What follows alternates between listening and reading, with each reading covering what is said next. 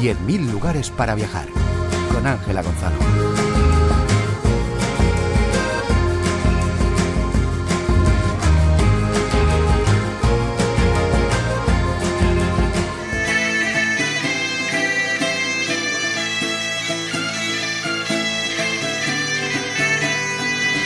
Siguiendo la autovía Mudéjar, la A23 que une el Levante con Francia a través del Pirineo, vamos a recorrer cinco municipios de Aragón a través de sus leyendas. Empezamos en Teruel, recordando una historia originada en el siglo XIII que se mueve entre la realidad y la leyenda. Mi nombre es Diego de Marcilla. Me llamo Isabel de Segura. Crecí entre los muros de Teruel. Nací amando y siendo amada por el más gentil de los humanos. Nos amamos desde antes de nacer. Corría el año 1210 cuando Juan Diego Martínez de Marcilla e Isabel de Segura, enamorados desde la infancia, deciden casarse. Pero el hijo de los Azagra no tenía suficiente fortuna. A pesar de pertenecer los dos a familias nobles importantes de ese Teruel del siglo XIII, pues en el caso de Juan Diego ocurría que era hijo segundo. Eh, es decir, que esa herencia que recibiría algún día pues sería repartida entre sus hermanos, entre él. Y los padres de Isabel no veían con buenos ojos esa fortuna. Ellos no se dan por vencidos y retrasan los planes de boda cinco años. En ese tiempo, Juan Diego marcha a la guerra a hacer fortuna, pero una serie de complicaciones no detalladas hacen que no regrese a tiempo. Lo dan por muerto y los padres obligan a Isabel a casarse. El día de la boda aparece Martínez de Marcilla. Le va a pedir un último beso como prueba de su amor. Y es un beso que Isabel en aquel momento pues se ve obligada a negarle, porque es el día de su boda y acaba de casarse.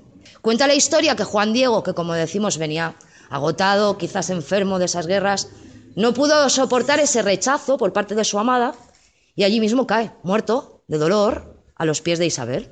Pero ahí no acaba todo. En el transcurso de los funerales también ocurre algo muy raro, y es que de entre toda la gente que presenciaba el sepelio, de repente salió una mujer andando, que iba vestida de negro, totalmente lutada, con el rostro cubierto por un velo negro. La abrazó, lo besó y cayó desplomada sobre él. Y ya tenemos leyenda. No es la única conocida Asociación Europea de Ciudades Enamoradas en las que se encuentran Verona, Coimbra, Motecho Maggiore o Sulmona. La historia de los amantes de Teruel cumple ocho siglos la fiesta que celebran anualmente en febrero ha sido un acicate para la ciudad. Es lo que ha impulsado a nuestra ciudad de Teruel. Ha habido un antes y un después. Nosotros el mes de febrero nuestra ciudad era un mes eh, pues que prácticamente pues, turistas no recibíamos y desde que hace 20 años empezó con el proyecto de la celebración y recreación de las bodas de Isabel de Segura, pues bueno, ha habido un antes y un después.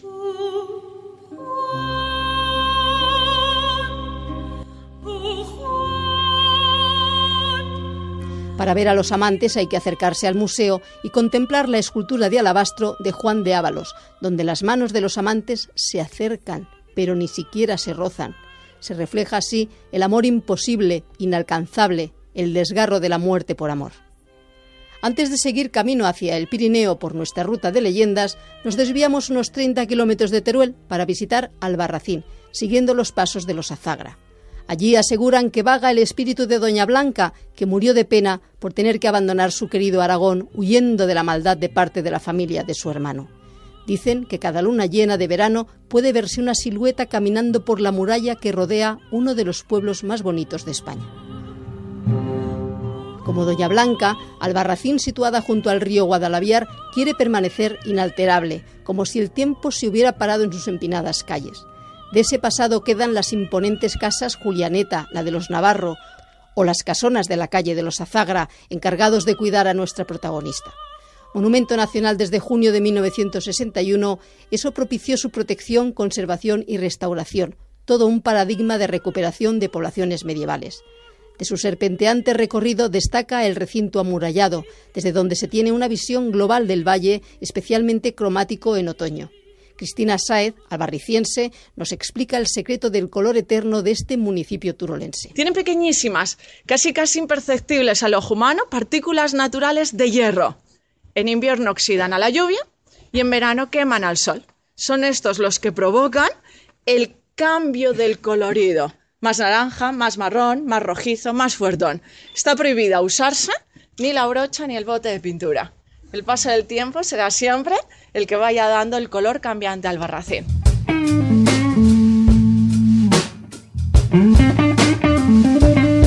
Continuamos persiguiendo leyendas por nuestra ruta, la A23. Llegamos a Zaragoza y allí cuenta la historia, según los zaragozanos, que llegó la Virgen el 2 de enero del año 40.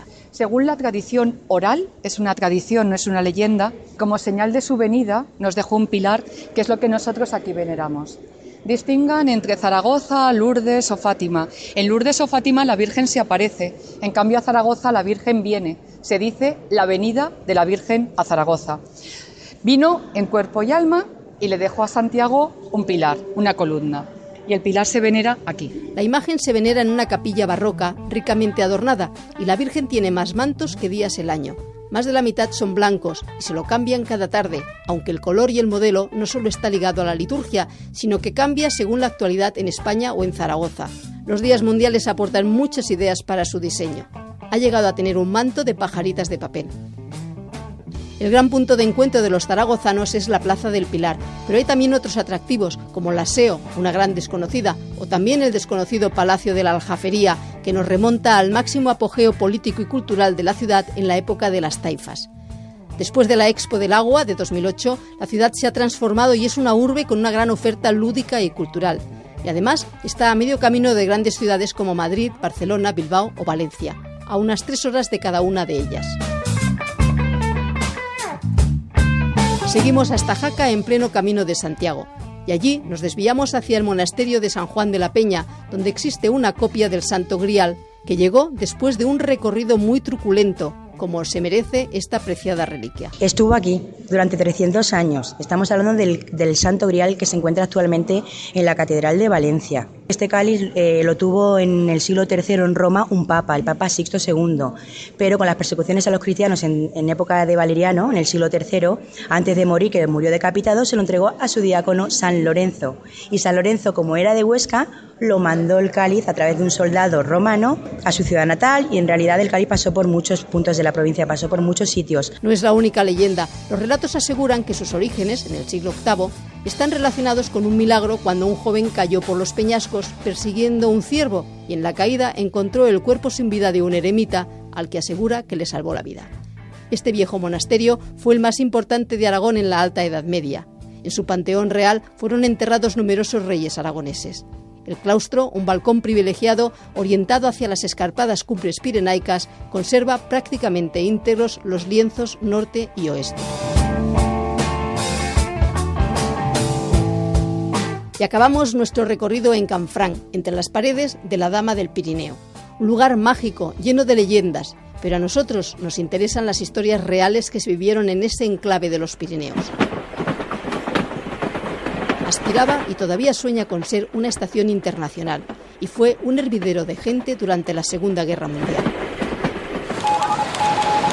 A mediados de 1942, Francia, ocupada, pasa a ser alemana y la Gestapo controla la aduana. La tensión se vive en la zona, con militares españoles, franceses y alemanes. De todos los que estuvieron allí, sobresale la figura de un hombre, el jefe de aduanas francés Albert Leley conocido como el Slinder del Pirineo. Salvó a miles de judíos y miembros de la resistencia francesa. Gente que trataba de pasar de un lado al otro, pues recalaba ahí, no se cruzaba la frontera en una noche, ¿no? Pasaban cantidades enormes de judíos. Que venían con, con, con lo puesto y, y corriendo. Entonces, pues tuvimos que salir por este puente fronterizo. Cogí gente con niños en los brazos. Vieron una patrulla alemana y les, entregaron los franceses. Haciéndose pasar por un leal funcionario del gobierno del mariscal Petén, se transformó en el enlace entre la resistencia francesa y los aliados, organizando una red que se ocupó de pasar clandestinamente personas, material, documentos y dinero entre ambos lados de la frontera y convirtió a esa pequeña población en una puerta hacia la salvación para miles de personas que huían del nazismo. Les aconsejo que lean el libro Canfranc, El oro y los nazis, tres siglos de historia, del periodista Ramón J. Campo. Con esas historias podrían rodarse decenas de películas. Y en Canfranc me quedo. Busco más historias para añadir a mi especial ruta de las leyendas aragonesas.